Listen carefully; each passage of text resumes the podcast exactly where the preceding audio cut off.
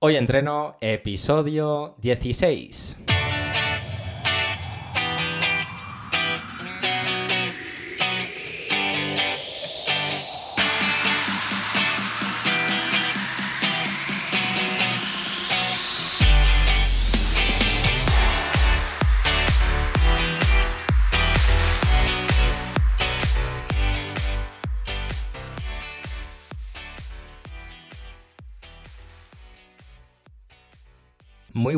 Y bienvenidos a Hoy Entreno, el podcast en el que entrevistamos a expertos del mundo de la salud y el deporte.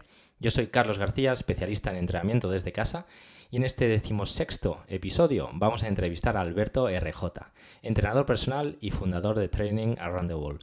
Pero antes de pasar a la entrevista, vamos a ver qué ha dado de sí la semana en Hoy Entreno. Bueno, con vuestro permiso, me gustaría leer los comentarios que estáis dejando en iVoox ya que me hace mucha ilusión. Así que voy a ello. En el episodio número 8, Veganismo y Alimentación Saludable con David Aguilar, JS Swim 50 dijo, enhorabuena, muy interesante tema para tratar más en profundidad, con guías, libros para hacer transición, gracias. Bueno, eh, como le respondí, eh, vamos a intentar buscar expertos que nos hablen de veganismo de una manera un poquito más eh, incisiva.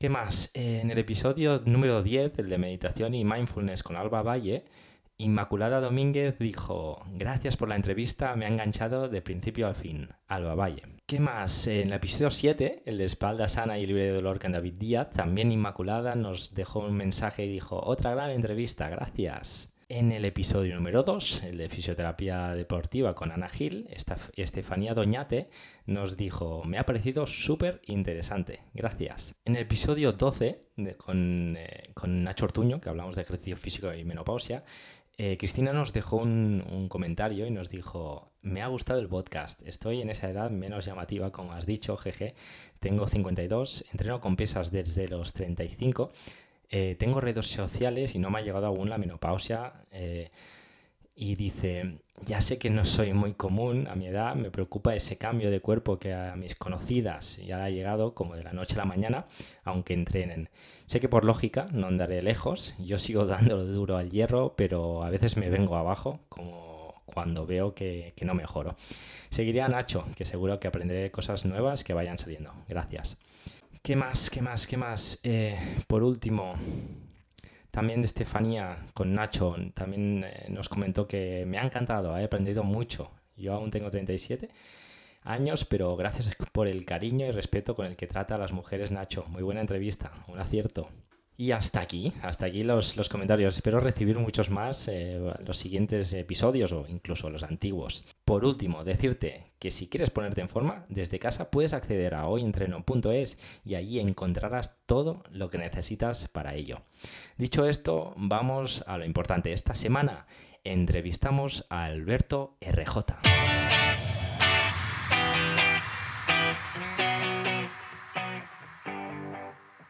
Y ya estamos aquí con Alberto RJ. Bienvenido y muchas gracias por aceptar la invitación de hoy entreno. Muy buenas, gracias a ti por, por invitarme a estar aquí en, tu podcast. La verdad que tengo muchas ganas de, hablar sobre hábitos, que es algo tan importante y que la gente obvia en, gran medida. Así que gracias a ti por invitarme y nada, gracias por estar aquí. Vamos a, a darle cañón. Sí, creo que es un tema que, le podemos sacar mucho jugo y es algo muy que le podemos sacar practicidad y que la gente le puede sacar eh, provecho. Em, Alberto, decir que bueno, es, alguien que sigo desde hace bastante tiempo, que lo conocí con su podcast de entrenador online, que bueno, lo sigo también desde hace tiempo en Instagram. Bueno, eh, no me adelanto mucho porque quiero que, que nos eh, comentes. La primera pregunta es, por si alguien no te conoce, Alberto, quién eres y a qué te dedicas. Perfecto, bien, mira, yo soy, como te habías dicho, Alberto, en mis redes me conocen como Training Around the World, que es básicamente entrenando por el mundo. Yo cuando empecé a trabajar en el mundo online, quise, mi, mi idea fue como, wow, me encantaría que la gente, todo el mundo pudiese entrenar la fuerza y hacerlo bien. Entonces de ahí que mi nombre se llama Training Around the World. De hecho, uno de mis sueños era dar la vuelta al mundo, que hice un poquito hasta que la cuarentena pues me mandó otra vez a España, pero bueno, esto volveremos a hacerlo. Básicamente, Alberto es un entrenador obsesionado con hacer que la gente entrene la fuerza, mejore sus hábitos para perder grasa y lo haga de una manera sencilla. Es decir, yo soy un entrenador bastante práctico que intento que todo lo que es explico a la gente puede aplicarlo en su casa gimnasio al día siguiente. Y quizá no soy tan científico, quizá no tengo una rama de conocimiento tan amplia en, sectores como por ejemplo a lo mejor puede ser pues el tema de fisiología o el tema, el tema por ejemplo como interpretar estudios, pero sí que, bueno, yo, yo vengo más de la biomecánica, soy un máster en biomecánica y me obsesiona la practicidad. Me encantaban las matemáticas y la biomecánica porque justamente cuando yo empezaba a estudiar empezaba a ver que, vale, de repente hay un estudio que decía, por ejemplo, que eh, hacer tipo de entrenamiento o lo que sea, pues tenía este, este, tipo de, como por ejemplo, de mejoras en, el cuerpo humano, pero luego había otro estudio que decía lo contrario. Y yo decía, esto me fastidia un montón porque yo quiero saber la verdad. Entonces, cuando empecé con la biomecánica y las matemáticas, como es física, y aquí no hay como un sí sí o si no, esto es física y si, si el coseno de alfa es este, pues es lo que hay, yo decía como, qué bien, siento como que esto que estudio tiene un sentido, ¿no? Así que bueno, sobre todo me centro en esto, en, hacer el trabajo lo más práctico posible, porque bueno, yo intento ser realista. Y si tenemos la cantidad, el, ingente número de obesos y, sedentarios en, España o en el mundo en general, es porque nuestro mensaje no llega tan bien y creo que en parte es porque nos complicamos, intentamos hacer las cosas muy perfeccional, digamos que somos muy perfeccionistas y esto hace que muchas veces la gente lo vea como tan lejano que no empiece. Entonces, si yo tengo algún tipo de mantra es que el cliente lo que yo le explico hoy tiene que, tiene que poder hacerlo, si no es dentro de una hora, mañana. Y es un trabajo muy práctico para que la gente, bueno, pues pueda implementarlo. Genial, Alberto. Al final es lo que dices tú, lo, que funciona son los básicos, no complicar mucho la historia, simplemente que, bueno, simplemente ya es mucho, que la gente se empieza a mover, que la gente empieza a ejercitarse y quizás no ir tan, a, digamos, a hilar eh, fino, sino simplemente eh, animar a, que la gente arranque, empiece. Sí, y, puedes hilar fino, pero con quien lo necesita. Es decir, mi madre que está en el sofá con 50 años, con dolor de espalda, no requiere de hilar fino y que le digas de que la vía MPK y, la señalización de mTOR va a tener una cascada de... No hace falta. Mi madre requiere que le digas cómo se mueve sin que le cueste mucho y no le dé agujetas. Y ya luego cuando mi madre empieza a mejorar veremos cómo decirle, mire usted señora, ahora viene esto. Pero de entrada creo que pues, la gran mayoría de personas a las que nos enfocamos, al menos yo, no requieren de un carácter tan complejo. Claro. Alberto, vamos a ir ya al grano, vamos a entrar en, harina y vamos allá a hablar sobre hábitos. Y para ello, la primera pregunta es, digamos, sencilla. ¿Qué es y cómo funciona un hábito? Bien, a ver, es una muy buena pregunta, es súper sencilla, pero muchas veces creo que no lo entendemos. Un hábito no es más que una conducta que tu cerebro ha automatizado para hacerla con menos esfuerzo. Y me explico. Tú, por ejemplo, te levantas por la mañana y ya desayunas casi siempre lo mismo porque has creado el hábito de comer este tipo de cosas. Vas al trabajo por el mismo camino porque tu cerebro ha entendido que este es como el camino más rápido y ahora lo repite, digamos que en piloto automático, para no estar pensando cada día cómo llego al trabajo. La parte interesante del hábito es que así como tenemos buenos hábitos, como por ejemplo lavarme los dientes por la mañana, ducharme, desayunar sano, etc., tenemos también muchos malos hábitos que como esta es la parte importante, como los tenemos en automático, no somos conscientes de que los tenemos. Hay muchas personas que, por ejemplo, comen por ansiedad, comen por presión social, comen por asociar algún momento como ver la tele con comer. Hay muchos hábitos que tenemos. Cuando le preguntas a la persona, ¿tú cómo comes? Dice, no, yo como muy bien. ¿Picoteas entre horas? No, yo ni siquiera picoteo entre horas.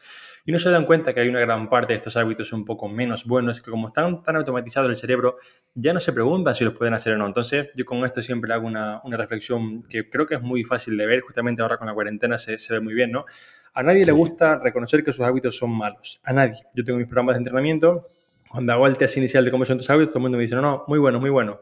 Yo digo, bueno, no serían tan buenos si no, no estarías aquí. Pero bueno, eso es otro tema aparte. Pero sí que ahora con el tema de la cuarentena, si yo le pregunto a la mayoría de españoles cómo son tus hábitos de, ahorro, de dinero, pues yo me dirían, no, no, bien, bien, yo no tengo gastos extras, yo la verdad que intento pues no gastar en cosas que no hacen falta, perfecto, ¿no? Ahora viene una cuarentena en la que estás 3, 4 meses sin ingresar, todo el mundo, madre mía, no tengo un duro, no tengo para comer hostia, tus hábitos no eran tan buenos de ahorro. Entonces, yo, yo sé que cuesta reconocer. Yo soy el primero cuando me dice, oye, tus hábitos, por ejemplo, de lectura, ¿qué tal son? Eh, últimamente no tan buenos como me gustaría. Y me cuesta reconocerlo. Entonces, tenemos que entender que los hábitos, hay, hay, que empezar por la parte de que, vale, sé que los hábitos están ahí, tengo que empezar a saber qué hago bien y qué hago mal. Porque si no somos conscientes, es imposible poder mejorar hacia ningún lugar. Claro, ese trabajo de autoconocimiento, también de ser una persona responsable, de preguntarse en todo momento el por qué hago una cosa o hago otra. Le hemos hablado en otras entrevistas, es lo que decías tú, a veces eh, comemos por comer o, sin tener hambre o, bebemos tal bebida porque, bueno, es lo que nos han puesto siempre encima de la mesa. Entonces, bueno, de alguna manera es, ser responsable de uno mismo, preguntarse el porqué de las cosas y, ver que nos puede ir mejor o peor. Eh, Alberto, vamos a poner un caso, un ejemplo, ¿vale? Imaginario. Eh, digamos que yo soy una persona que jamás ha realizado ejercicio físico. Y mi doctor, en, la última consulta que hemos tenido, me ha dado el toque y me ha dicho, oye, por tu salud deberías empezar a, moverte. Pero claro, yo ese hábito de entrenamiento no lo tengo. ¿Cómo puedo crear un nuevo hábito? Vale, perfecto. Lo primero que tienes que hacer para crear este nuevo hábito, ¿vale? Entendiendo que, digamos, que no tienes como mucha resistencia a este cambio, ¿vale? Es empezar por hacértelo sencillo. Y esto es ponerte un hábito que te guste. Por ejemplo, imaginemos que tu hábito que te guste puede ser, sin ni siquiera ir al gimnasio, hacer en tu casa cada día tres series de 15 sentadillas, 15 flexiones, un poco de plancha abdominal, y salir a caminar, por ejemplo, la siguiente media hora. Esto podría ser un entrenamiento que para muchas personas es perfectamente válido porque les es sencillo. Me encuentro con muchas personas, sobre todo la persona que hizo deporte de pequeña lo tiene fácil porque más o menos tiene como sabe lo que se siente, sabe, sabe como que es un poco agradable cuando estás un poco habituado. Pero la persona que me llega con 40, 50 años que nunca hizo deporte, es terrible para convencerlo. Entonces a esta persona no es complicarte la vida en que le hagas el entrenamiento perfecto y que tenga ese reír cero o que tenga ese carácter del esfuerzo de, primero, que sea amigable. Para esta persona, por ejemplo, amigable es hacer una competición con su hijo de sentadillas, perfecto, que lo haga. Que cree el hábito en base a cosas que sean agradables. Porque si de entrada te pongo a hacer algo que, seamos realistas, el ejercicio no gusta, cansa, requiere esfuerzo, da agujetas, requiere tiempo. Hay gente que no le gusta ni sudar, entonces requiere, según qué tipo de entrenamiento, por ejemplo, un hit, un grado de intensidad que no todo el mundo tolera. Entonces tenemos que empezar por hacerlo sencillo. Y aquí es, ya sea con tu entrenador o por tu cuenta, busca algo que para ti sea agradable. Y luego lo complicaremos. Pero yo una de las cosas que más me encuentro es que cuando, por ejemplo, yo imagino una persona sedentaria que se pasa el día entero en el sofá, trabajando en la oficina o lo que sea, y decide cambiar porque se lo dijo el médico y ve, por ejemplo, las directrices de la OMS que dicen tiene que hacer usted, por ejemplo, 30 minutos al día de actividad física moderada o 150 minutos a la semana de actividad física intensa. Yo me imagino en mi sofá sin hacer deporte, cambiar a hacer como mínimo 30 minutos al día y digo, 30 minutos cada día. mira, igual me quedo como estoy porque lo veo tan lejos que no empiezo. Entonces, igual para esa persona la dosis mínima viable sería entrenar dos días a la semana. Oye, y la semana siguiente el reto es que añadas un tercer día. Y la semana siguiente, yo por ejemplo, con muchos clientes que tengo yo, que son casos con mucho, digamos, sobrepeso o, obesidad en muchos casos, ¿vale? El reto, por ejemplo, es que esta semana me camines estos pasos y que un día de la semana, el que tú quieras, hagas un récord y que en lugar de 15.000 sean 20.000. Que te retos un poco, que te guste, que veas como que, wow, estoy mejorando un poco, pero es caminar. O sea, ni siquiera te pido que me hagas un push-up, porque si me pesas 150 kilos, pues lo vas a tener muy complicado y más ahora en cuarentena en tu casa, ¿no? Entonces yo el, primer paso sería hacerlo muy sencillo. Por más que quizá Imaginemos que no es el entrenamiento perfecto, que no es el entrenamiento que más, digamos, beneficios le da al cliente en cuanto a lo que queremos del deporte, ¿no? Por ejemplo, el aumento de la fuerza, toda esta, este, esta mejora en el sistema que queremos para nuestro cliente. Pero si el cliente tiene el entrenamiento perfecto, pero no lo hace, tenemos un problema. Entonces, para mí, al final, un poco investigando en el historial del cliente, oye, ¿qué te gusta hacer? ¿Te gusta, por ejemplo, jugar al baloncesto? Oye, pues, ¿qué tal si hacemos dos días de fuerza y un día de baloncesto? Es decir, intentar que el cliente tenga esto como una de las cosas que funciona mucho con los hábitos es en lugar de crear los nuevos, es añadirlos a lo que hacíamos anteriormente. Si tú, por ejemplo, anteriormente los viernes cenabas pizza, ahora en lugar de ponerte un plato de verdura, te pongo pizza de verdura. Entonces es como que, bueno, ni para ti ni para mí. Porque si pretendemos que alguien, sobre todo llegado a cierta edad, quiera cambiar como de golpe, son muy pocas las personas que consiguen hacerlo. Claro. En relación a lo que estabas comentando, eh, me ha venido a la cabeza justamente ayer, le estaba, haciendo una planificación a una mujer que puede ser un poquito ese caso, que hace muchos años que no hacía nada, y precisamente lo que me dijo es eso, que a ella le gusta salir a caminar, a salir a andar, y dije, bueno, genial, pero entre medio te dije, bueno, vamos a programar 20 minutos de andar seguido, luego te paras, haces dos series de 15 sentadillas, hazme 10 flexiones para, bueno, flexiones en un banco con un poquito de inclinación. Bueno, al menos para trabajar algo de la fuerza y seguimos luego con 20 minutos de andar y bueno, es alguna manera de entrar y, crear una pequeña rutina de fuerza, porque he intentado en, otras ocasiones crear rutinas cerradas para que hagan en casa y es lo que dices tú, no, no consigues ese engagement, ese que, que, siga con, ese, con ese plan mucho tiempo. Más que nada, mm, porque, perdona que interrumpa, tenemos que ser realistas. Es decir, la persona que llegó a los 50 años, que le sobran 15 a 20 kilos y nunca hizo deporte, la regla número uno es que el deporte no le gusta. Claro. O sea, esto no hace falta ser un mago para conocerlo. Entonces, si yo te digo, no, no, sí, te voy a hacer un entrenamiento perfecto, vamos a trabajar en un RP8, vas a trabajar en la fuerza en base a la velocidad, vas a hacer una, una, parte negativa con poco tiempo, vas a hacer luego una máxima velocidad, es decir, todas estas cosas, estas personas, es decir, Alberto, si llevo 50 años sin moverme, no es porque, no es porque realmente no lo conozca el deporte, es porque no me gusta. Entonces no me compliques la vida, házmelo fácil, házmelo divertido, házmelo que sea agradable. Porque, o sea, con estos clientes, para mí, el primer objetivo es generar adherencia. Ya no es que mejore, ya no es que mejore, es que genera adherencia. Y luego que empecemos a mejorar. Porque si yo te pongo un entrenamiento que por más que sea perfecto para ti es muy duro y no te gusta hacerlo, se acabó el partido.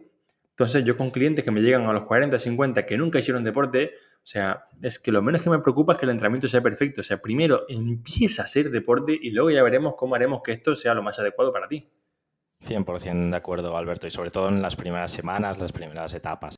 Alberto, vamos a poner otro caso, el caso de, Pepita, que lleva prácticamente toda su vida bebiendo una lata de Coca-Cola para cenar y se ha puesto en manos de una nutricionista y le ha recomendado que para beber debería utilizar agua y eliminar ese refresco que no le aporta prácticamente nada. Pero a Pepita le cuesta vencer esa tentación, sobre todo a la noche, que necesita ese puntito de azúcar que, le aporta eh, el azúcar. ¿Cómo puede cambiar ese mal hábito, Alberto? Vale, bien, yo con esto me, sorprende mucho cuando hablo con muchas personas en mi programa de hábitos que me dicen, Alberto, pero es que yo hago lo que tú quieras, pero no me pides que renuncie, por ejemplo, a la cerveza o que renuncie, por ejemplo, a la Coca-Cola por las noches. Y es como que estamos dándole un poder a cosas que no lo tienen. Es decir, que tú me digas que no puedes renunciar a tu sueldo, a tu pareja, al amor por tus hijos, te dirá, bueno, está todo bien, pero que no puedes renunciar a un elemento externo que no te hace falta ni para vivir, que no naciste, digamos, bebiendo esto, que nadie se crió de nuestros antepasados viendo para cenar Coca-Cola y que es un, digamos, un elemento como, bueno, de lujo, se podría decir, que te has tomado durante tu edad adulta. O sea, tú sí que puedes renunciar a esto, pero tienes que ser consciente de ello. Entonces, primero, saber que la Coca-Cola no es eh, como, bueno, no es algo que, que, es inmutable, que no podemos eliminar, que sí que se puede hacer perfectamente. Luego, lo segundo es, en el caso de que tú quieras empezar a hacerlo bien, lo que te recomiendo es que empieces por no comprar la Coca-Cola. Porque si la compras la tienes en casa, va a haber muchos días. Sobre todo, una de las cosas que, que digo que es importante entender es que, sobre todo en la cena, es cuando llegamos comiendo una fuerza de voluntad. Tenemos que entender que la fuerza de voluntad, imaginemos que es como la batería del teléfono. Por la mañana está al 100% y por la noche está pues al 10, al 5, en muchos casos al 0. Entonces, si por la noche que cuando la gente, yo por ejemplo lo veo en, mi, en mis planes de entrenamiento de nutrición, la gente cuando le pido que me explique cómo come, donde más falla siempre es en la cena. Y no es casualidad, es porque la gente llegó tan cansada del día a día, con tanta, digamos, fatiga o poca fuerza de voluntad, que me dice, Alberto, ¿sabes qué? Hice lo que tenía. Entonces, si tú en la cena, que llegas, digamos, con esta fatiga, este cansancio, estas ganas de azúcar, tienes a mano ese refresco, te lo vas a tomar el 90% de las veces.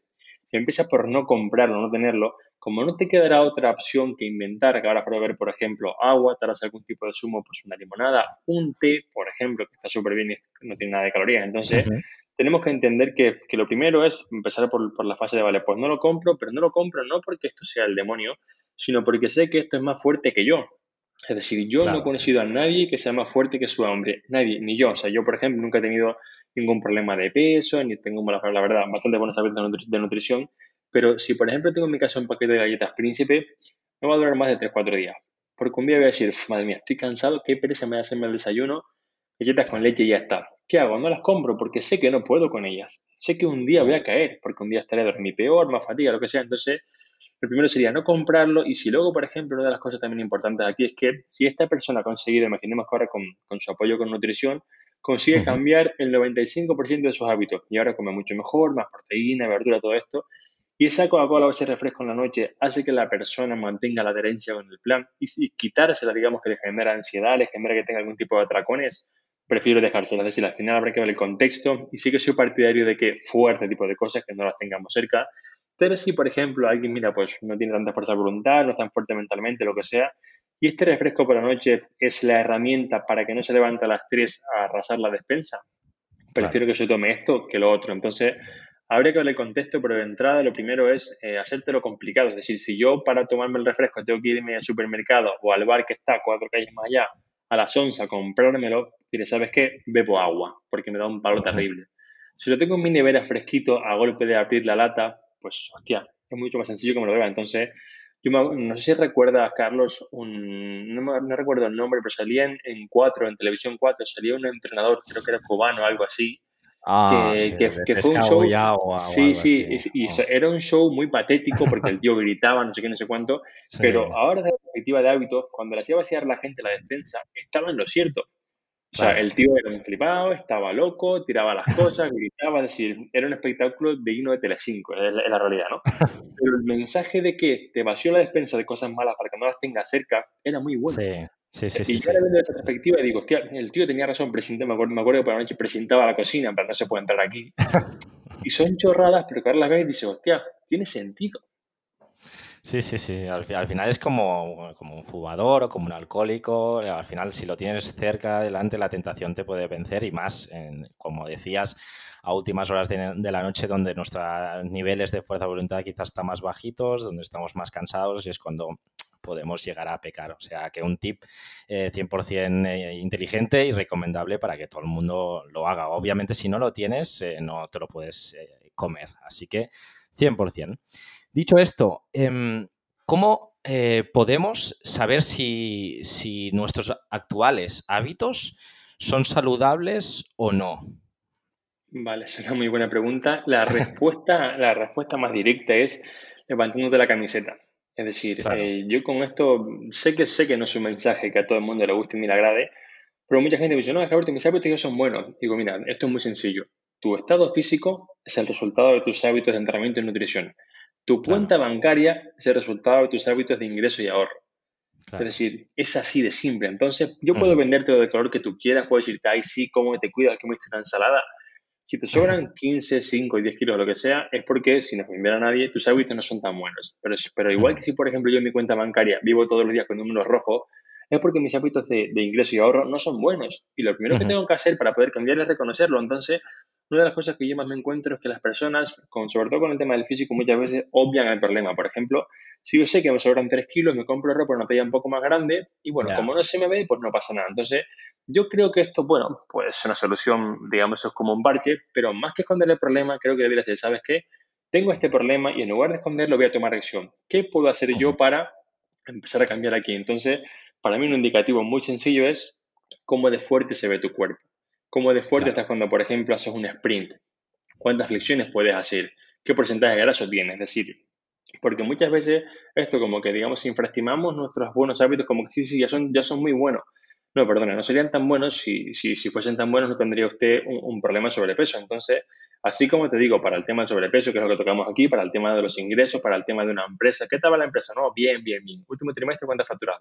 No, bueno, el último trimestre es que mira, es que, bueno, pues no van bien. Entonces, creo que al ser humano no le gusta demasiado reconocer cuando las cosas van mal, pero si no reconocemos que tenemos algo que cambiar, pues no vamos a empezar a cambiarlo. Así que yo creo que, que una buena muestra sería hacer una medición objetiva, es decir, súbete en una pesa, mírate en un espejo.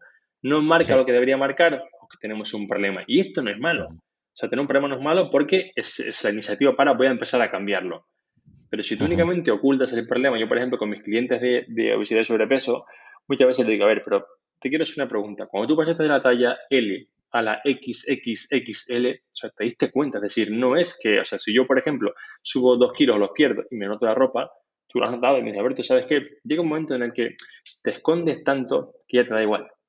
Llega un punto en el que ya pasar de 130 a 150 ya me da igual. Entonces, esto es porque en gran parte al principio no se dijeron, ¿sabes qué? Voy a tomar acción ya. Voy a tomar acción, estoy con un cuerpo que no me gusta, esto para mi cuerpo no es saludable, puedo tener problemas, quiero cambiar y quiero cambiar ahora.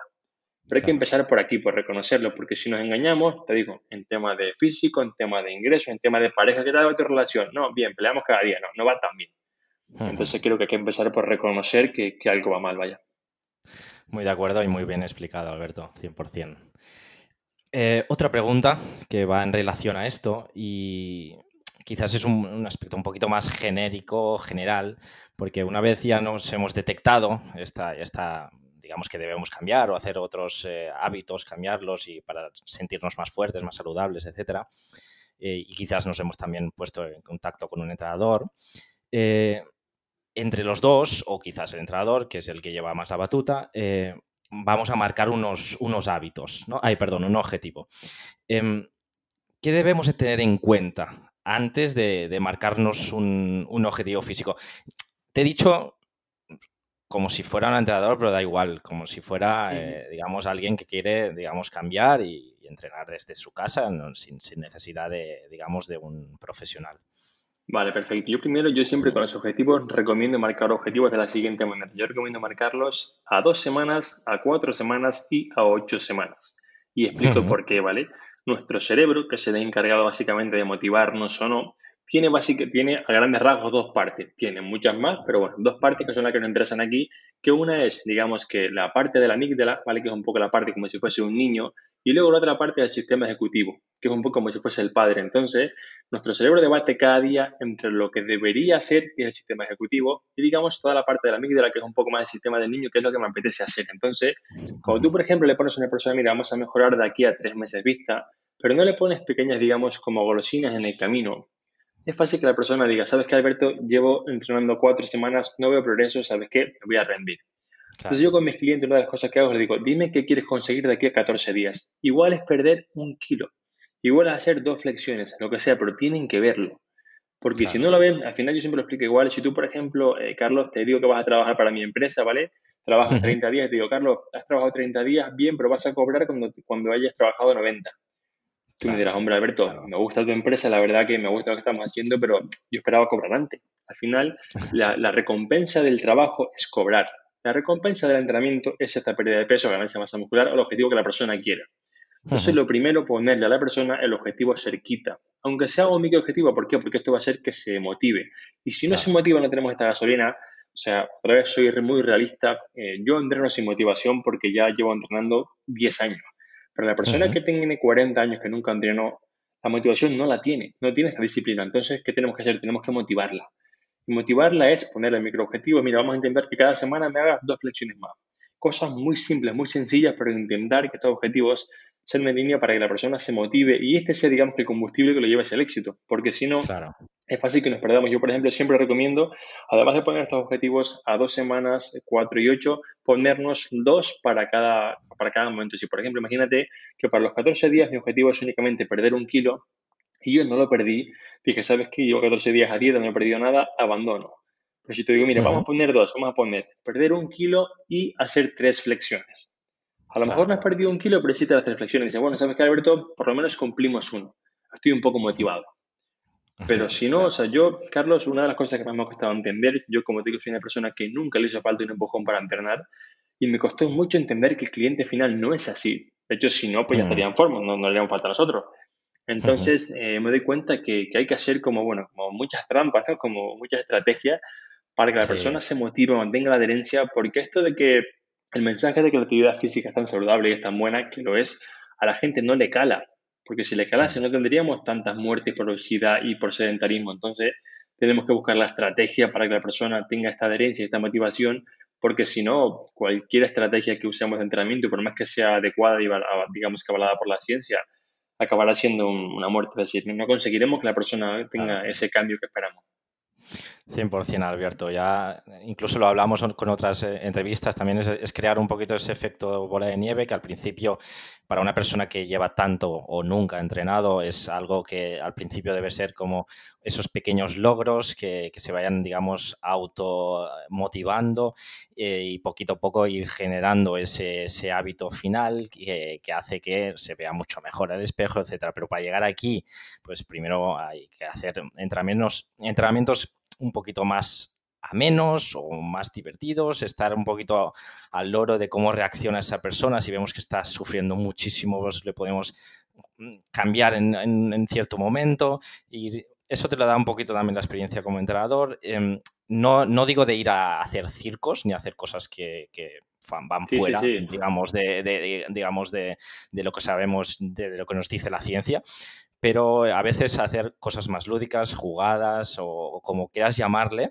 eh, pues hará también que se olvide de ese, esfuerzo quizá tan, tan duro en unos inicios y cree poquito a poco ese hábito que, queremos que, esa persona consiga. Sobre todo para mí es entender a quién tienes delante. Es decir, si me llega una persona que siempre hace deporte, que es un triatleta que está acostumbrado a sufrir, sé que si le pongo algo, digamos, con poca intensidad o algún juego, me va a decir Alberto, claro. está bien, pero yo pensaba que íbamos a hacer un RM hoy.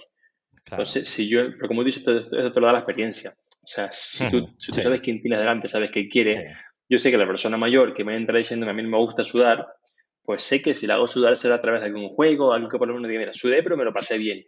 Porque si encima de que no le gusta sudar, la hago sudar, la hago sufrir, pues mañana no vuelve. Entonces, esto sí que te lo da la experiencia y como tú dices, sin hacer ningún tipo de circo, sin juntar tres cosas uno sobre el otro, pues que, que sí que tengamos un, cierto sentido hacia lo que el cliente quiere, porque si el cliente no sigue, bueno, pues tenemos un problema. 100%. Alberto, eh, la gestión del tiempo es, sabemos que es súper, súper importante para ser una persona, bueno, al final, productiva, eficiente, etc. Personalmente, eh, ¿cómo me gustaría saber cómo te organizas tú tu día a día y cómo recomiendas que se organice en eh, tus posibles clientes o tus clientes actuales.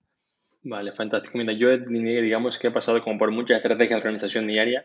Ahora mismo uso una que, me gusta mucho, la aprendí de un libro que se llama Lo, Único de Gary Keller, que recomiendo muchísimo. Y él habla que, que, en lugar de crearnos listas de cosas que hacer, que es lo que hacemos todo el mundo, es crearnos listas de cosas que nos llevarán al éxito. Entonces, imagínate que tú, por ejemplo, tu objetivo del día, o digamos, perdón, del mes, es perder dos kilos. Entonces, en tu lista de cosas del éxito para mañana, quizá, por ejemplo, revisar Instagram por la mañana no es importante. Quizás es más, por ejemplo, levantarte 15 minutos antes para hacer tu desayuno. Entonces, yo he intentado juntar como esta lista del éxito con hacer cada vez menos cosas. O sea, yo he entendido que el, el, foco, la capacidad de trabajo se ve bastante disipada cuando quieres hacer muchas cosas a la vez. Entonces, así como antes con clientes, por ejemplo, antes tenía muchos más clientes que ahora, sobre todo de entrenamiento, digamos, eh, más personalizado, llegó un punto en el que dije, no puedo hacerlo porque ya no doy un servicio bueno. Entonces, al final, prefiero tener menos clientes, pero con un mejor servicio. Igual con las tareas, es decir, yo, por ejemplo, me organizo que por el día, para cada mañana, por ejemplo, yo siempre el día anterior sé lo que tengo yo, por ejemplo, esta noche ya sé 100% lo que haré mañana. Porque si me levanto por la mañana sin saber qué voy a hacer, abro Instagram, abro Facebook y acabo viendo un vídeo en YouTube de por qué un mono disparó a no sé quién con una escopeta que le robó, a decir, cosas muy baladíes. Entonces, para no llegar aquí, lo que hago es que, vale, mañana, ¿qué es lo que tengo yo que hacer? Y me propongo cada mañana por lo menos tres tareas grandes y el resto superfluas. Si, por ejemplo, tengo que hacer cinco tareas grandes, lo siento. Hay algunas que tienen que pasar al día siguiente. Porque si no, sé que no, no las voy a acabar haciendo bien. Entonces yo en esta lista de cosas, por ejemplo, intento que siempre haya, digamos, una prioridad, como puede ser, por ejemplo, el entrenamiento. Yo aquí soy muy claro, es decir, hasta que yo no acabe mi prioridad, no puedo hacer lo otro. No sé si conoce, eh, Carlos, la historia del profesor que llega a, un instituto y pone unas, unas canicas dentro de una botella. Bueno, no sé si es el mismo que el de las piedras, que primero pones las piedras exactamente, Exactamente. Bueno, exactamente. si, lo, quieres explicar, sí. Venga, perfecto. Vale, llega un profesor a, a, una universidad y les explica a los alumnos, coge como bueno, un bote de cristal y empieza a poner dentro del bote una, unas piedras grandes y le pregunta, oye, ¿creéis que está el bote lleno? Dice alguno, bueno, sí, bueno, no, no sé, no sé. Bueno, sigamos. Coge el bote, además de las piedras grandes, pone encima unas piedras pequeñas. ¿Está el bote lleno ahora? Bueno, sí, bueno, más o menos, bueno, bueno, aún caen más cosas. Sigo otra vez y pone dentro un poco de arena. Pregunta, ¿está ahora el bote lleno? Y la gente es como que, uff, pues te diría que sí, pero es que siempre pones más cosas, pues no sé, ¿no? Al final el profesor lo rellena de agua y dice, ¿ahora está lleno? Bueno, sí, ¿qué nos enseña esto? Y dice uno, bueno, esto nos enseña que siempre hay tiempo para más cosas. Y el profesor dice, no, te equivocas. esto nos enseña que si primero pones las piedras grandes, Luego lo que te queda para poner encima son cosas muy pequeñitas. Entonces, si tú, por ejemplo, en tu día a día inviertes mucho tiempo en redes sociales, per Netflix o lo que sea, cuando la gente me dice, es que no tengo tiempo para entrenar. No, el tiempo lo tienes. Otra cosa es que tú lo uses para ello. Entonces, yo lo que hago que es, ¿qué es para mí prioritario antes que hacer nada más? Entrenar, preparar, por ejemplo, mi comida del día, la parte de mi empresa, mi negocio, y luego de eso ya me miro, por ejemplo, Instagram, me pongo con un libro, me pongo si quiero a ver una serie, que la verdad no veo series porque, mira, una de las cosas interesantes aquí, cuando alguien me habla de una serie, siempre digo, recomiéndame una película. No, había una serie que, no, películas. Porque una serie va a ser que me enganche y me tenga una hora o dos al día viéndola. Entonces, no veo series. Yo le digo, recomiéndame una peli que te encante, que la voy a poner esta noche. Pero no quiero ver series porque luego me quita tiempo para entrenar, no sé qué. Y yo mismo, que soy una persona que tiene buenos hábitos, hay días que digo, ay, ¿sabes qué? Hoy no me dio tiempo de entrenar. Mentira, mentira, sí que tuve tiempo. Lo que pasa es que lo invertí en otras cosas. Entonces creo que, que empezar por esta parte de primero qué acciones te llevarán al éxito y ponlas antes que nada, porque realmente creo que estamos en un mundo en el que hemos como asumido que tenemos que responder al WhatsApp ya, que tenemos que responder al Instagram ya. Y es como que esto no hace falta. O sea, yo, por ejemplo, incluso con los clientes, alguien me escribe, a ver, te mandé un correo el domingo por la tarde para pasar el lunes. Lo siento, a mí me lo enviado el viernes. Es decir, si tú no respetas tu propio tiempo, yo no voy a respetar el mío. Entonces es un poco una idea de gestión del tiempo, pero sobre todo entender que si, por ejemplo, tienes un niño y te llaman del colegio, o cógelo. Pero si no, tú no tienes que estar revisando el entrenamiento del WhatsApp de tu prima. Yo, por ejemplo, con el tema del tiempo, Carlos, veo dos problemas. Primero es reservarlo, tengo el tiempo para entrenar, y luego es protegerlo. Porque si reservas una hora para entrenamiento, pero dejas que te llame tu primo, que yo con clientes a veces en el gimnasio, es que me llama no sé quién, No, no, se coge el teléfono en mi gimnasio. No se coge. Ahí está. Estamos entrenando. No, es que es una llamada la coges luego. Y si no, pues un día es que el colegio y me dijo, oh, perfecto, no pasa nada, es, entendible, ¿no? Pero esto de que me llegan cinco llamadas de, perdona, pero estamos entrenando.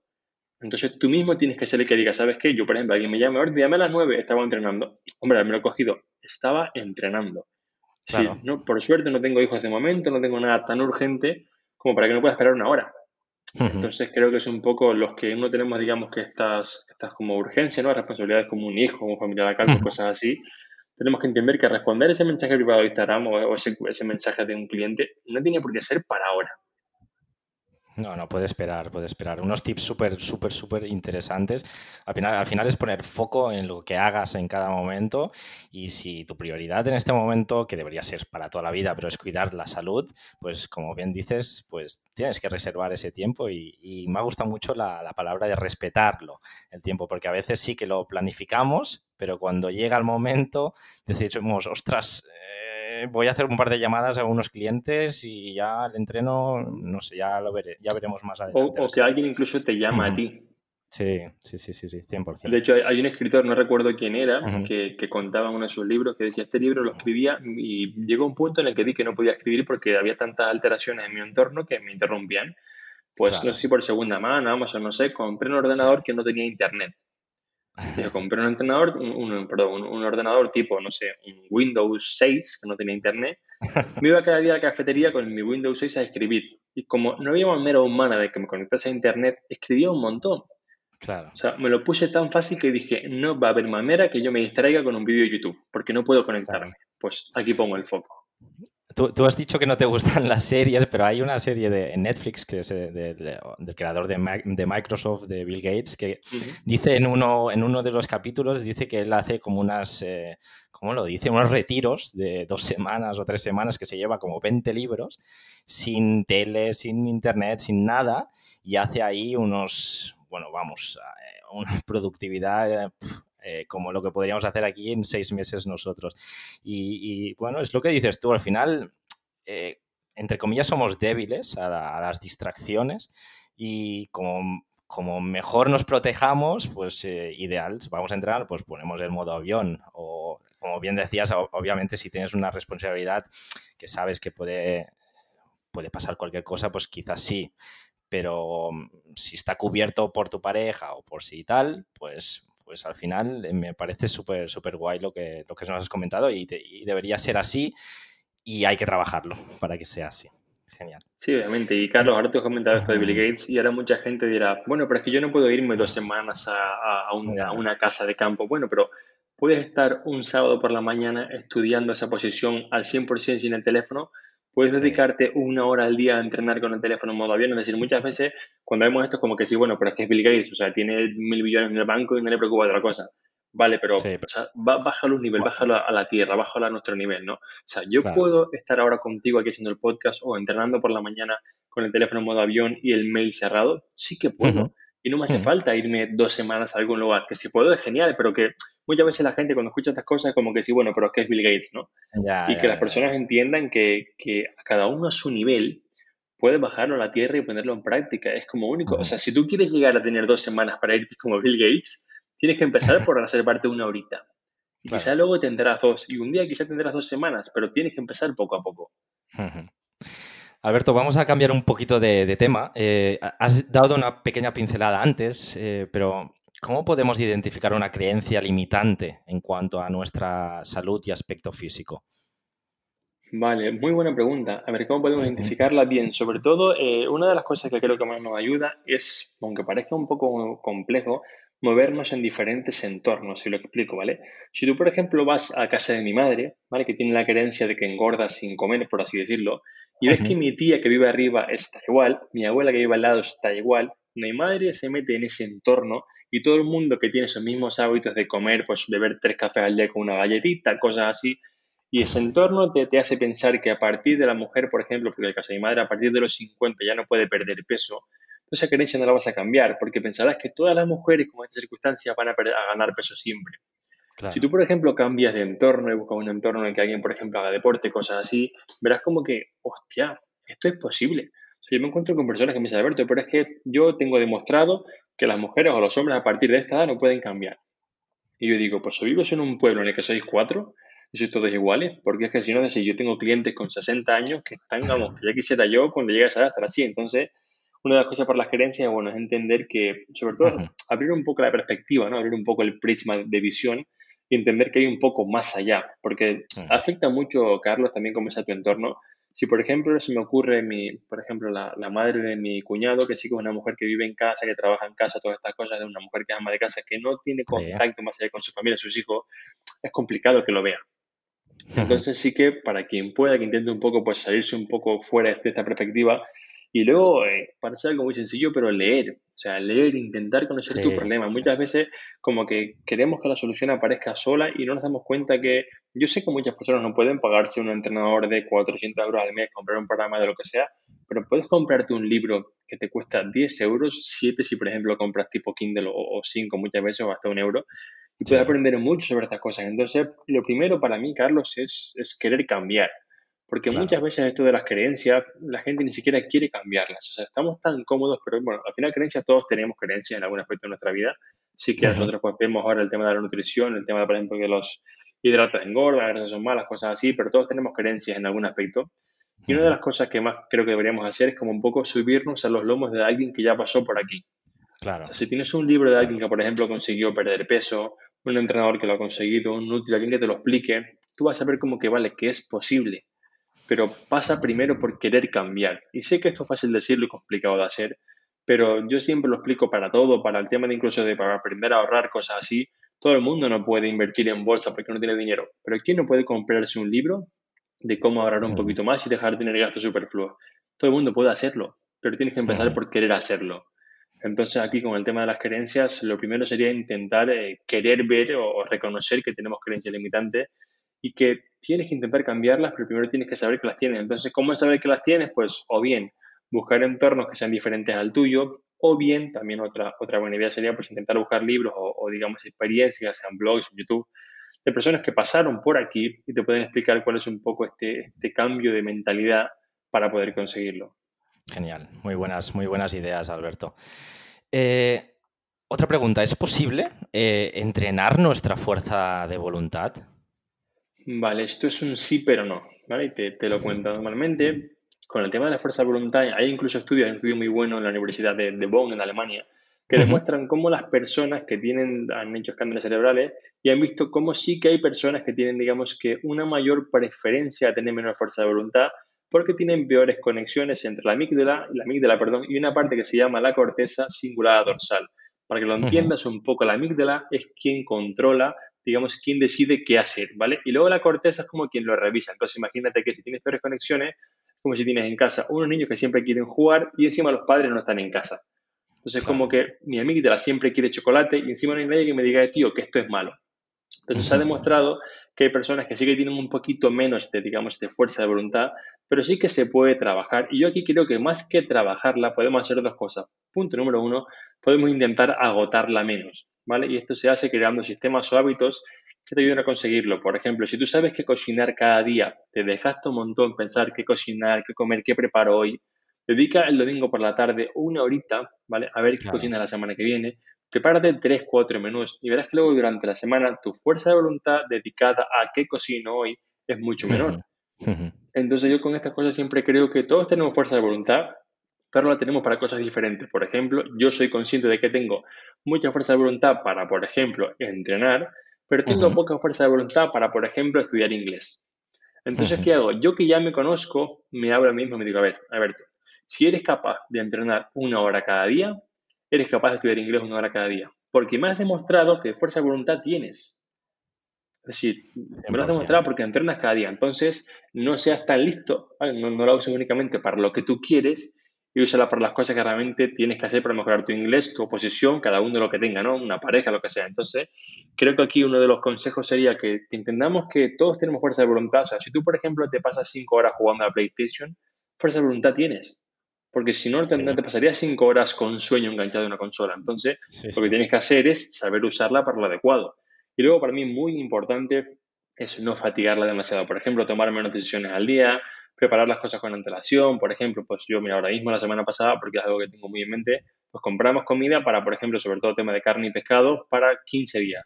Pues ya preparamos hamburguesas con verduras, las congelamos, preparamos un poco las porciones y así a mí cada día no me cuesta nada pensar que tengo que comer.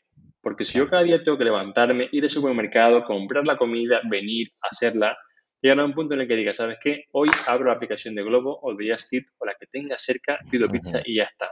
¿Por qué? Porque yo no me preparé para esto. Entonces, yo creo que aquí un consejo muy simple sería, hazte la vida fácil. Y aquí cada uno tendrá que ver qué es lo que es fácil para él, ¿no? Por ejemplo, quizá para ti a lo mejor sea fácil únicamente comer ensalada una vez a la semana. Bueno, empieza por aquí.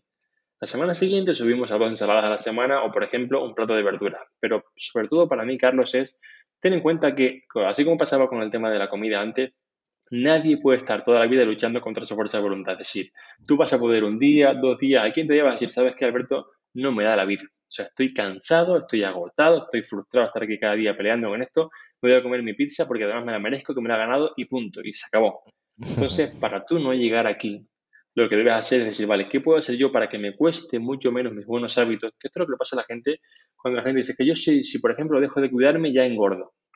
Esto es porque para ti cuidarte es un sobreesfuerzo. Claro. Cuando tú dejas de practicar los buenos hábitos de comer verdura y estas cosillas, engordas porque vuelves a tus hábitos anteriores que no son buenos. Y el problema no es que tengas mala genética, lo que sea, es que tus hábitos de base, lo que haces cuando, digamos, nadie te está mirando o cuando nadie te pone un objetivo en mente, son malos. Entonces hay que empezar un poco a rascar por aquí y entender que sí que la fuerza de voluntad la tienes, puedes tenerla, sobre todo, es importante entender que la fuerza de voluntad hace falta, sobre todo al principio, para crear ese hábito. Imaginemos que tú, por ejemplo, mañana, Carlos, quieres empezar a desayunar por la mañana una tortilla de tres huevos, ¿vale? Los primeros cuatro o cinco días te costará, ¿por qué? Porque no sabes cómo se hace, a lo mejor un día se te quemará un huevo, un día se te cae una sola, un día se te rompe. Es como que, madre mía, llevo cuatro o cinco días que esto me parece, si yo no sé cómo otra vez galletas. Una vez, digamos, que te conviertes en el maestro de la tortilla por la mañana, ¿qué te cuesta hacerla? Nada. Entonces, ¿tuviste que esforzarte, hacer la fuerza de voluntad? Sí, hasta cuando creaste ese hábito. Una vez creas ese hábito, no cuesta tanto, pero hay que, digamos, yo con, el tema del, hábito, hay una fase, ¿vale? Si, si quieres comentamos, esto es un poco más largo, ¿vale? No sé si tienes tiempo para que lo comente. Sí, sí, sí, adelante, adelante. Vale, fantástico. En el tema del cambio, ¿vale? Tenemos lo que se llaman las cuatro fases del cambio. La fase número uno es un poco la fase en la que tienes como esta llamada al cambio que alguien te dice, tú te ves que sabes que me veo con un cuerpo que no me gusta. Alguien dice, oye Paquito, esa barriga te ha pasado, ¿eh? Vale, pues aquí como que vale, mi cerebro como que algo me dice que debo empezar a cambiar. Una vez tenemos esto, empezamos como un poco en la fase de, vale, quiero empezar a cambiar, pero la verdad, pues no sé cómo se hace y es lo que se llama un poco la, la fase de negación, que es como cuando la gente me dice, Alberto, pero es que el deporte, uff, con lo que eso cansa, la dieta con el hambre que paso y es como que no has empezado y estás sufriendo. Es como que tu cerebro niega lo que va a pasar porque no le gusta. Y luego entramos en la fase importante que es la fase de travesía o trinchera. Esta es la fase en la que sin tú dominar la acción al 100%, es como si yo, por ejemplo, mira, voy al gimnasio, pero la verdad no sé ni cómo tengo que hacer las cosas, ni cómo entrenar, pero sabes que voy a ir igual. Entonces voy, trabajo, sufro un poquito y solamente si yo soy capaz de pasar esta fase y sobrepasarla hasta que yo crea el nuevo hábito, tendré éxito. Si yo en la fase de trinchera me rindo, la fase que me cuesta me rindo, volveré al principio. Entonces es muy importante cuando alguien me dice, Alberto, por ejemplo, es que contar macros me cuesta un montón. ¿Cuánto tiempo lleva? Una semana. Ok, aguanto una semana más. Porque hasta que tú no lo domines y no te sea fácil, pero es como las matemáticas, es como todo. Si el primer día que hice una suma en el colegio decía, mamá, ¿qué son dos más dos? No tenía ni idea. Y me parecía que aquello era imposible. Entonces, una vez tú lo repites cada día, esta tarea se convierte en hábito y ya es fácil, pero tenemos que entender que si estamos en la fase de travesía o trinchera, la fase de que sabes que aún estoy creando este hábito, hace falta fuerza de voluntad. Cuando luego llegas al techo y lo creas, es como una meseta. ¿Tienes que tener fuerza de voluntad? Sí, pero mucha menos. A mí, por ejemplo, ahora entrenar por la mañana o levantarme a las 6 para entrenar me cuesta muy poco. Los primeros 15 días, o sea, no se me abrían los ojos. Tenía un sueño que me quería morir. Pero al final, pues, sí, sí, trabajando, trabajando, hasta que crees este hábito y consigues mantenerlo en el tiempo. Todo es posible, Alberto, genial. Muy bien explicado, ¿eh? Estupendo. Em, vamos a por las últimas preguntas. Eh, creo que van a ser rápidas. Son, son de un aspecto un poquito más personal tuyo, digamos. Em, si los que te seguimos en, Instagram, eh, utilizas siempre el hashtag de hoy también cuenta, ¿no? ¿Qué quieres transmitir con este, con este hashtag? Vale, bien. Esto fue un hashtag que yo me, me autocreé, ¿vale? En, mi vuelta al mundo, cuando iba por Vietnam, eh, llegué a Ho Chi Minh City, que Ho Chi Minh City, por si no has estado, es la ciudad más caótica del mundo. Es decir, hay una moto por cada mosca, es decir, es, es increíble, es un caos mundial. Son las 5 de la mañana y hay 100 motos en, la puerta de, de tu hotel. Y yo llegué a un punto en el que dije, pero es que con este caos, o sea, hay tanto ruido y tanta polución, es que no puedo ni entrenar ni nada, y es como, madre mía, qué caos.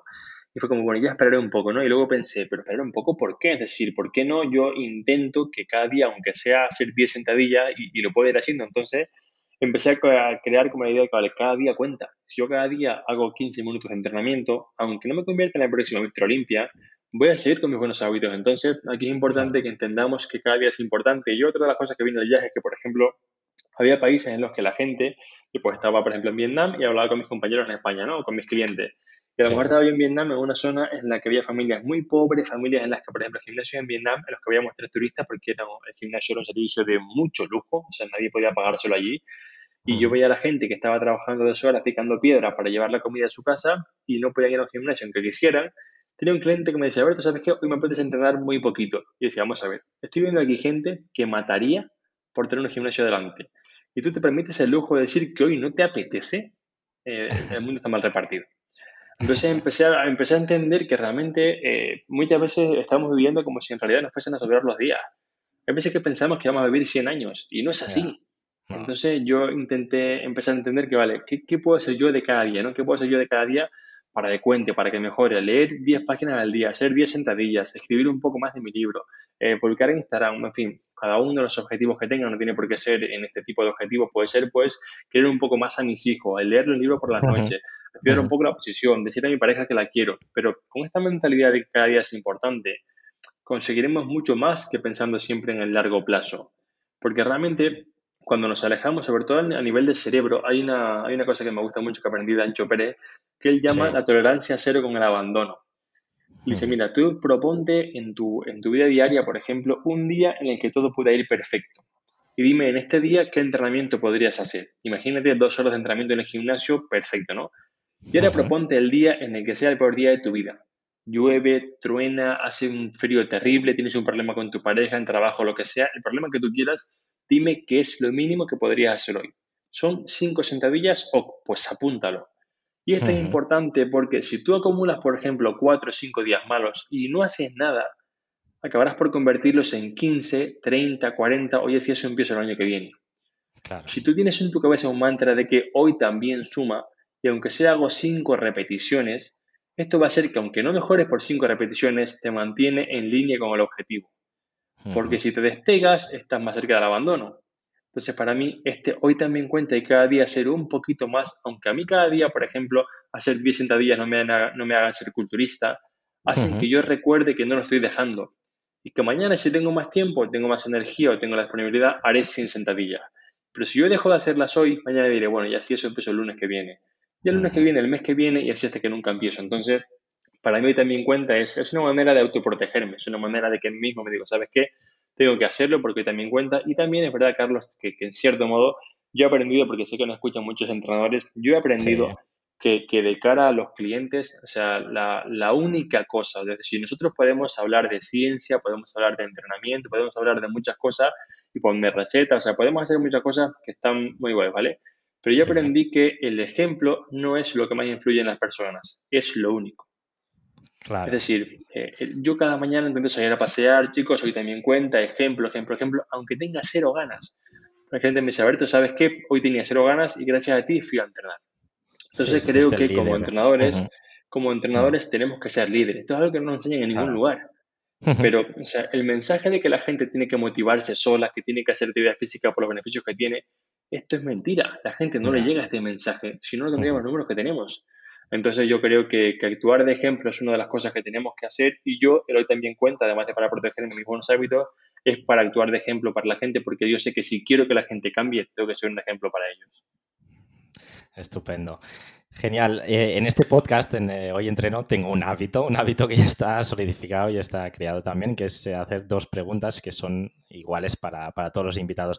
Una de ellas nos la has contestado ya, la has dado más que de sobras de, entendida, digamos, pero la sigo haciendo. Bueno, en, este caso, en tu, en tu caso, no, la, no, te la haré porque, porque ya la has dado más que, más que entendida, que todos los días entrenas. Pero sí que la hago a todo el mundo para, para hacer ver que cada uno tiene unas características, una vida diferente, eh, cada uno tiene sus proyectos, sus familias, etcétera, pero de alguna manera todos los que voy trayendo aquí al podcast a entrevistar siempre sacan de alguna manera eh, tiempo para poder entrenar y, por eso también la, sigo haciendo esa pregunta para que, bueno, para que todo el mundo vea que hay diferentes eh, aspectos, hay diferentes, cada uno tiene su, su vida y, que, vamos, que si yo no entreno o quien nos escuche este podcast no entrena, es porque realmente no, no quiere o no es su prioridad. Pero bueno, ya entiendo que entrenas todos los días, ¿verdad? Sí, sí, y aquí quiero hacer un matiz, que es que no todos, los, no todos los días sudo y hago un entrenamiento titánico. Si yo, por ejemplo, hay días que digo que voy a hacerme 10 minutos o 15 minutos de movilidad. Y me pongo en mi colchoneta y a lo mejor estoy escuchando un podcast o con música o hablando con mi pareja, lo hacemos al mismo tiempo, hablando de que haremos el fin de semana. Llego 10 minutos de entrenamiento. Y no es un entrenamiento ni en el que sude ni que sea un esfuerzo titánico. La gente cuando, la pregunta, cuando alguien me dice, ¿entrenas cada día? Le digo, sí. Uf, madre mía, qué pereza. Y no entienden que no es ninguna pereza. Es decir, así como hay días que cuando hago sentadillas pesadas, pues la verdad eh, me quiero ir a dormir porque cansa mucho. Hay entrenamientos que para mí son un placer. O sea, por ejemplo, salirme a caminar un rato, a correr un poco con un podcast, cosas así, son entrenamientos agradables. Entonces, cuando pensamos en entrenar normalmente, como que lo imaginamos como un castigo como que, uff, tengo que entrenar hoy. Y así como hay días que para mí sí que son un castigo porque pues, son días pesados, hay muchos días que son un poco los días de relleno, como la movilidad, cosas así, que son días que lo agradezco incluso, como que qué bien me viene a estirar, qué bien me siento ahora, la espalda la siento mucho mejor, tengo mejor movilidad, estoy como más erguido, es decir, no el entrenamiento siempre tiene que ser algo como muy eh, cansino o costoso, ¿vale? puede ser algo muy placentero y en mi caso intento hacerlo así, por lo menos alternarlo para que sea así. Para finalizar, Alberto, eh, puede ser una pregunta comprometida. A veces eh, yo digo, bueno, la respondes si quieres o si no, ¿vale? No, no, no, no, no, no, no, no tiene que, por qué ser eh, algo, digamos, chungo. Em, entendiendo que este, en este podcast yo todas las semanas traigo a alguien relacionado dentro del mundo de la salud y el deporte, pues he entrevistado a fisioterapeutas, a nutricionistas, a entrenadores, incluso a gente que se dedica al marketing, como Evaristo Molina. Em, bueno, gente que está relacionada de alguna manera en, el, en este mundo del fitness, de, en el fitness y, o la salud y el deporte. Bueno, dicho esto, eh, ¿a quién nos recomendarías tú invitar al podcast de Hoy Entreno? Si te viene en cabeza alguien que digas, ostras, mira, este psicólogo, este coach o este nutricionista o alguien que creas también que quizás tenga la, o las ganas o la intención también de poder venir a hablar un vale, Vale, perfecto. Mira, sí, justamente yo hice un podcast hace tiempo, la entrevisté yo a, a Teresa Medina de Terol Psicología. Vale. Y justamente hice un podcast con ella y me sorprendió muy, muy, muy gratamente porque nos explicó en un podcast cosas que creo que yo, eh, hay psicólogos que no explican ni siquiera en consulta. O sea, explica las cosas, tiene una capacidad explicativa muy buena, eh, sabe muy bien lo, que hace y realmente eh, hicimos hasta una guía en PDF del podcast, de hecho, porque se da un contenido genial, que sobre todo para cliente es muy práctico. Y bueno, si tu podcast lo escuchan entrenadores, también para que lo conozcan, para hacer algún tipo de colaboración o incluso para que vean tips prácticos para poder, bueno, ya sea bien derivarla o bien aplicarlo con sus clientes. Así que si te recomiendo 100% a Teresa, porque la verdad, o sea, a mí me sorprendió. ¿Sabes cuando no conoces mucho a alguien, pero quiere hacer una entrevista porque dice, bueno, la verdad, pues me interesa el tema de psicología en mi podcast porque sé que hace falta? Y cuando lo escuchas es como que, wow, ¿por qué no te traje antes, sabes? A mí me pasó eso con, con, un, eh, con, un, tema que era mindfulness y meditación con Alba Valle y dije, ostras, pues me ha llenado muchísimo esa charla y creo que al final nos ha aportado muchísimo. Estupendo, pues eh, bueno, contactaré con ella a ver si consigo engañarla y traerla aquí y hacer una entrevista. Eh, Alberto, ha sido un rato estupendo, súper agradable. Eh, tienes conocimiento a raudales, nos, nos transmites muchísimo. Eh, muchísimas, muchísimas gracias. Eh, ¿Dónde, para finalizar, nuestros oyentes pueden encontrarte, saber más de ti, de tus proyectos, redes sociales, página web, etcétera? Vale, fantástico. Bueno, Carlos, muchas gracias a ti por, por traerme aquí. Siempre me gusta hablar de las cosas que, que, intento estudiar. No considero que tenga mucho conocimiento, pero bueno, sí que, sí que intento por lo menos que las cosas sean sencillas, que sean prácticas y que el cliente final o el entrenador que me escucha, que, que, incluso, por ejemplo, tengo muchos entrenadores en mi programa de hábitos para, para poder aplicarlo con sus clientes, que el entrenador que me escuche que por lo menos tenga alguna idea práctica para aplicar mañana. Yo, por ejemplo, cuando iba a formaciones hace años pues, de gente como muy, muy afamada, me explicaban cosas que decía, vale, me ha parecido genial, eso en lumbrera, pero mañana ¿qué hago yo con mi cliente? No tengo ni idea. Entonces dije, ¿sabes qué? Creo que hace falta, a lo mejor no parecer tan listo y no decir que la vía MPK señaliza en M y una cascada de no sé qué, sino que la gente tenga cosas entendibles. Entonces yo, bueno, intento que sea así, si es así, me alegro que así sea, para no liarte, sí, pueden encontrarme básicamente en mi página web, que es trainingaroundtheworld.com, entrenando por en inglés. Ahí está, bueno, mis, redes, está mi Instagram. bueno, mi Instagram creo que no está ahí. Mi Instagram es igual, es Training Around the World. Eh, como cuando lo use, lo, cogí, estaba ya usado y alguien no, me, me, odio mucho esto cuando alguien tiene una cuenta que no usa. y es training.around.d.world, pero bueno, que no pasa nada. Nada, básicamente en mi web tendrán todos mis, contactos, mi contenido, mi podcast, todas estas cosillas para poder eh, ayudarlos Si alguien tiene cualquier pregunta sobre hábitos, que me escriba, que me envíe un mail, que yo respondo a todo el mundo y nada. Genial. Gracias, Carlos, por, por tu tiempo. Dejaré en los enlaces todos los que nos has comentado y, recomiendo yo 100%, eh, digamos, eh, que se suscriban tanto a, tu podcast como a tu Instagram, como en este caso el programa de, hábitos, porque seguro que podemos aprender muchísimo. Para finalizar, nada, muchas, muchas gracias. Espero quizás algún día eh, desvirtualizarnos, como se suele decir. Y nada, un abrazo. Perfecto, un abrazo, Carlos. Gracias a ti.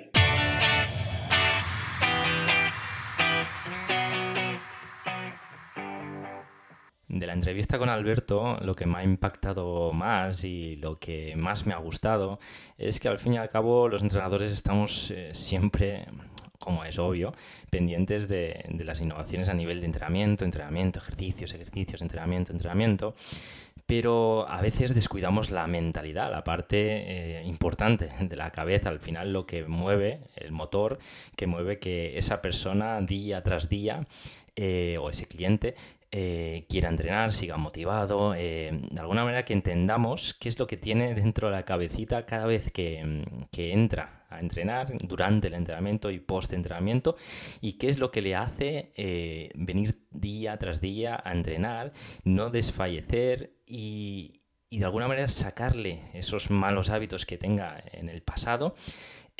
para introducir nuevos hábitos. Alberto nos ha explicado el cómo Ahora ya lo sabemos, ahora eh, tenemos más herramientas para, aplicar todo lo que nos ha explicado para que de alguna manera consigamos eh, realmente solidificar esos hábitos saludables que al fin y al cabo es lo que hará que tengamos una vida plena, saludable y físicamente eh, estupenda.